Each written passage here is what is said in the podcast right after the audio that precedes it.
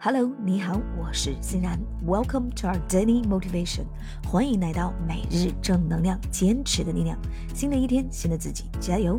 OK，今天的这一句高能英语是：For the rest of life, you need to coach yourself to master these four things: the confidence glowing on your face, the kindness hidden within your heart, the bones melting in your blood, and toughness engraving in your life。接下来的生活里，你需要修炼的以下四件事情：扬在脸上的自信，深于心底的善良，融进骨血的勇气，还有刻在生命里的坚强。OK，让我们把整句话分成两部分来记忆。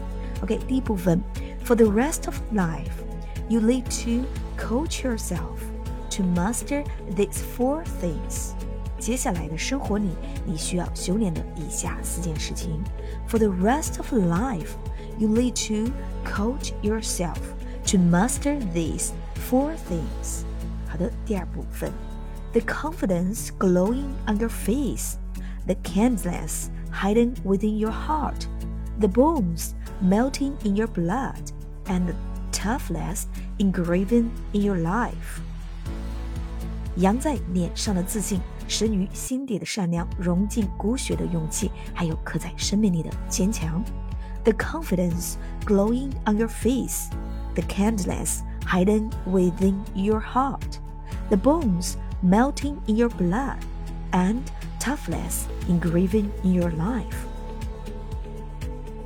好的，让我们把整句话联系起来记忆三遍。首先，第一遍：For the rest of your life, you need to coach yourself to master these four things the confidence glowing on your face, the kindness hidden within your heart, the bones melting in your blood, and toughness engraving in your life.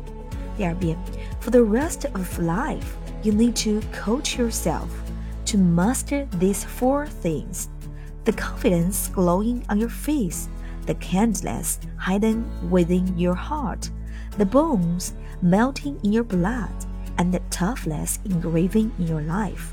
接下来的生活里，你需要修炼的以下四件事情：扬在脸上的自信，深于心底的善良，融进骨血的勇气，还有刻在生命里的坚强。好的，最后一遍。